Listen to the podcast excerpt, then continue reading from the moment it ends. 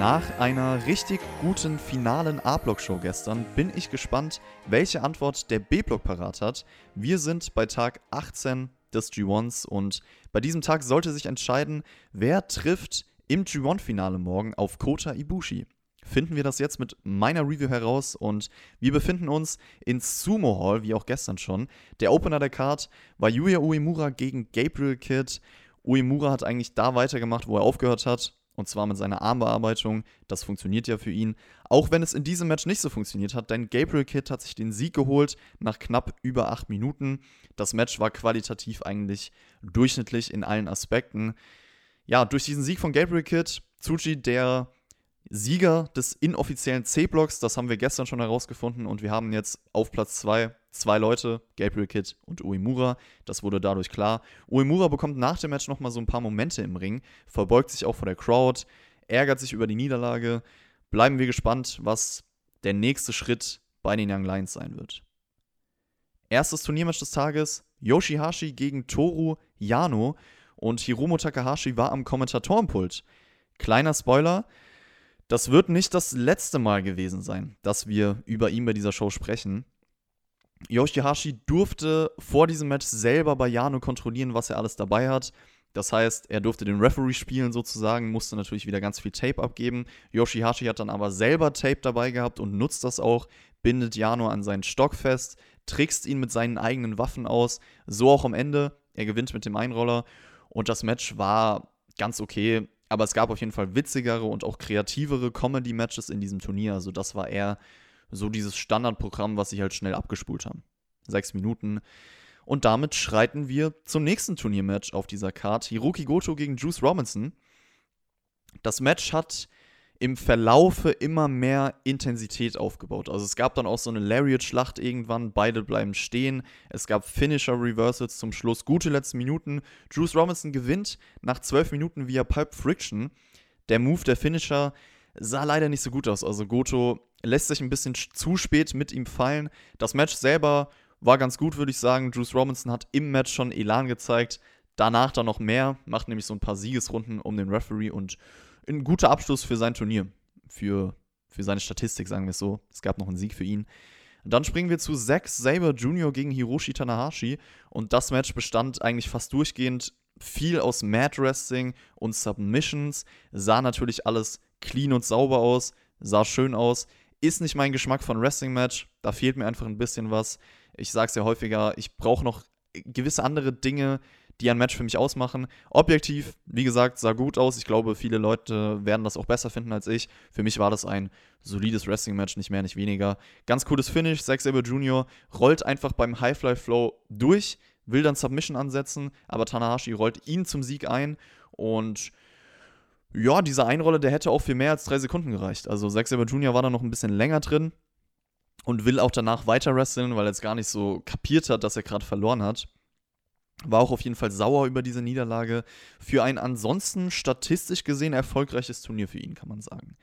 Dann sprechen wir über den Co-Main Event. Und das war dann das erste Match, was wirklich auch noch Relevanz hatte, sozusagen, wer dieses Turnier gewinnen könnte. Denn Tetsuya Naito stand drin. Der hatte noch eine Chance, wenn er sich natürlich hier den Sieg sichert. Er brauchte den Sieg dringend gegen Kenta. Und das sind zwei Wrestler, die es gerne mal ganz langsam angehen lassen. Es war witzig, wie Naito hin und zurück wippt, relativ am Anfang, weil er halt nicht weiß, okay, kommt Kenta jetzt in den Ring oder bleibt er draußen. Kenta setzt dann irgendwann den Koffer von ihm unfair ein. Und es war schwierig für mich, in dieses Match reinzukommen, ich bin ehrlich. Also, es hat sich gezogen. Es war sehr methodisch und langsam geführt. Und es war die meiste Zeit langweilig. Problem ist halt, diese lange, methodische, langsame Phase hat auch nicht auf irgendwas am Ende aufgebaut, weil logischerweise sowas gibt es in einem Match. Und es gibt viele, viele Beispiele von methodisch geführten Wrestling-Matches, die super sind und so. Darum geht es ja gar nicht. Aber in diesem Fall war es für mich schwierig reinzukommen. Es war mir zu langsam, es war mir zu methodisch und es war dadurch langweilig. Und es hat jetzt auch nicht irgendwie Gänge hochgeschaltet am Ende. Ich finde auch, es hätte bei dieser Matchstruktur nicht über 20 Minuten gehen müssen es gab dieses eine Knie von Kenta. Das war ein Highlight in diesem Match. Uff, brutal. Reverse Frankensteiner von Naito, der kam auch unerwartet. Diese Slaps von Kenta sind auch immer wieder Highlights in seinen Matches. Dann gab es so einen coolen Konter von GTS in den Destino. ein ganz nices Finish, wie Naito halt eigentlich mit dem Destino den Sack zumachen will. Aber Kenta rollt ihn ein und holt sich dann den Sieg. Ich würde es jetzt nicht als Überraschung bezeichnen, weil ich mir schon dachte, okay, das wird es geben. Dann haben wir den Main Event, der, der alles entscheidet. Und mit dieser Niederlage ist Naito auch offiziell eliminiert gewesen. Und wie gesagt, dann kam es 100% auf den Main Event an. Das Match war in Ordnung, würde ich sagen. Durch den Kenta-Sieg gibt es vielleicht ein Rematch um die Titel. Aber ich bin ehrlich, nach diesem Match hier brauche ich das eigentlich nicht nochmal. Also, das war ein bisschen besser als das Match, was sie bei New Beginning dieses Jahr hatten. Aber die zwei passen einfach für mich nicht zusammen. So wie sie worken, haben einfach langweilige Matches aktuell. Deswegen. Das meine Meinung zu Kenta gegen Tetsuya Naito, Main Event Time. Wie gesagt, es ging um alles. Evil gegen Sanada, Langzeit-Stable-Mitglieder gewesen und auch Tag-Team-Partner, Tag-Team-Champions. Evil ist ja jetzt beim Bullet Club und ja, der Gewinner dieses Matches gewinnt auch den Block. Schauen wir uns das Ganze mal an. Dick Togo wurde relativ früh in den Paradise Lock gesteckt und da dachte ich mir sofort, Sanada, hättest du das mal lieber direkt am Anfang gemacht? Beziehungsweise es hat ja noch gepasst in diesem Moment, aber vielleicht lieber außerhalb des Rings und ihn nicht rausgenommen aus diesem Move, weil dann, ja, hätte er vielleicht das ganze Match über so bleiben sollen, dann hättest du dir Ärger erspart, denn Dick Togo wurde noch ein großer Faktor. Ich finde, das Match war bis zu diesen ganzen Eingriffen eigentlich gut, weil es hatte einen gelungenen Matchfluss drin, nette Wrestling-Sequenzen. Sanada hatte Evil dann eigentlich besiegt mit zwei Moonsaults, aber Dick Togo zieht den Referee raus, Evil Sanada hatten ja früher so einen Tag Team Finisher, den hat Evil jetzt zusammen mit Dick Togo gezeigt. Hiromo Takahashi kommt dann auch noch, hilft Senada, hilft seinem Stable-Mitglied, das fand ich ganz cool. Am Ende overkommt Senada diesen ganzen Eingriffen und rollt Evil nach 27 Minuten ein, also ein langes Match. Und das war eine Show, das fällt mir hier gerade auf, voller Einroller-Finishes. Also ein bisschen too much für mich persönlich. Ich überlege gerade, welches Match hatte kein Einroller-Finish. Goto gegen Juice auf jeden Fall und der Opener. Aber ansonsten, jedes Match. Crazy. Ja, das Match hier, dieser Main Event Evil Senada, war durch das Booking überhaupt nicht meins. Also die letzten Minuten einfach voller Shenanigans und Overbooking. New Japan, finde ich persönlich, übertreibt damit einfach so krass. Es nervt nur noch.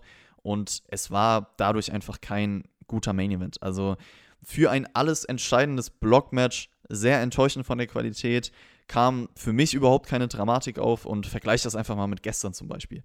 Sanada ist der Sieger des Blocks. Ein Glück, dann muss ich mir dieses typische Evil Bullet Club Match im Finale nicht anschauen. Sanada bekommt auch nach diesem Match noch seine typischen Lichter am Ende der Show. Sieht jedes Mal cool aus, also jedes Mal eine ganz coole Atmosphäre. Und das war's zu Tag Nummer 18. Tag 17 als A-Block-Finale war auf jeden Fall deutlich spannender als Tag 18, weil hier ging es auch bei den meisten Matches um nichts mehr. Im Endeffekt war nur der Main Event relevant. Tag 17 muss man auch sagen, war viel ereignisreicher. Hier wurde wenig erzählt die Matchqualität von Tag 18 war für mich viel zu wenig. Also kein Match, was besser als drei Sterne war. Das seht ihr ja in der Beschreibung für mich persönlich. Und als ein finaler Blocktag war das nichts meiner Meinung nach. Also stinkt im Vergleich zu gestern ab. War generell auch, wenn ich mir das Turnier anschaue, für mich die schwächste Show des Turniers. Und wahrscheinlich auch, ich bin ehrlich, die schwächste G1-Show, die ich je gesehen habe. Das ist schon schon schade irgendwie. Es war für mich eine unterdurchschnittliche Wrestling-Show insgesamt. Es ist schade, vor allem, weil es halt eine große G1-Show sein sollte. Und so hat es sich nicht angefühlt. Ja, Sanada, wie gesagt, mit zwölf Punkten hat er jetzt diesen Block gewonnen durch die Tiebreaker. Und wie von den meisten eigentlich getippt. Sanada im Finale, das habe ich ja auch getippt. Aber ich habe nicht auf seinen Gegner getippt. Denn wir kriegen jetzt als Finale morgen Kota Ibushi gegen Sanada. Ist eigentlich ein frisches Match, ist ein frisches Finale. Ich glaube, die hatten zwei Matches insgesamt bisher. Und zwar in den letzten zwei G1s. Ich glaube, im G1 28 hatten sie ein super Main Event bei Tag 8. Ich hoffe, das kann dann noch besser werden als dieses Match. Ich bin froh, dass das ein pures Wrestling-Match wird ohne die ganzen Eingriffe etc. Davon gehe ich jetzt einfach mal aus, weil New Japan hat einfach deutlich zu viele von diesen Matches aktuell. Ich hoffe persönlich auf einen Sieg von Kota Ibushi, weil er für mich einfach der bessere Performer ist und ich emotional mehr mit ihm connecte. Also wie gesagt, Naito gegen Ibushi als Wrestle Kingdom Main Event würde ich feiern. Das war's zu meiner Review von Tag 18. Morgen der Rest der Card wird kurz vor der Show bekannt gegeben. 8 Uhr morgens geht's los, deutscher Zeit. Also für alle, die live schauen, schauen wollen, Wecker stellen. Das werde ich jetzt auch noch machen. Machen wir das doch direkt hier. Wann stelle ich mir den Wecker? Werde noch aufstehen, kurz wach werden, was essen. Also eine halbe Stunde oder so vorher. Vielleicht eine Stunde vorher werde ich aufstehen. Macht's genauso, Leute. Dann hören wir uns morgen. sehen uns beim nächsten Mal, beziehungsweise hören uns beim nächsten Mal. Lasst es euch bis dahin gut gehen. Ciao und bis dann.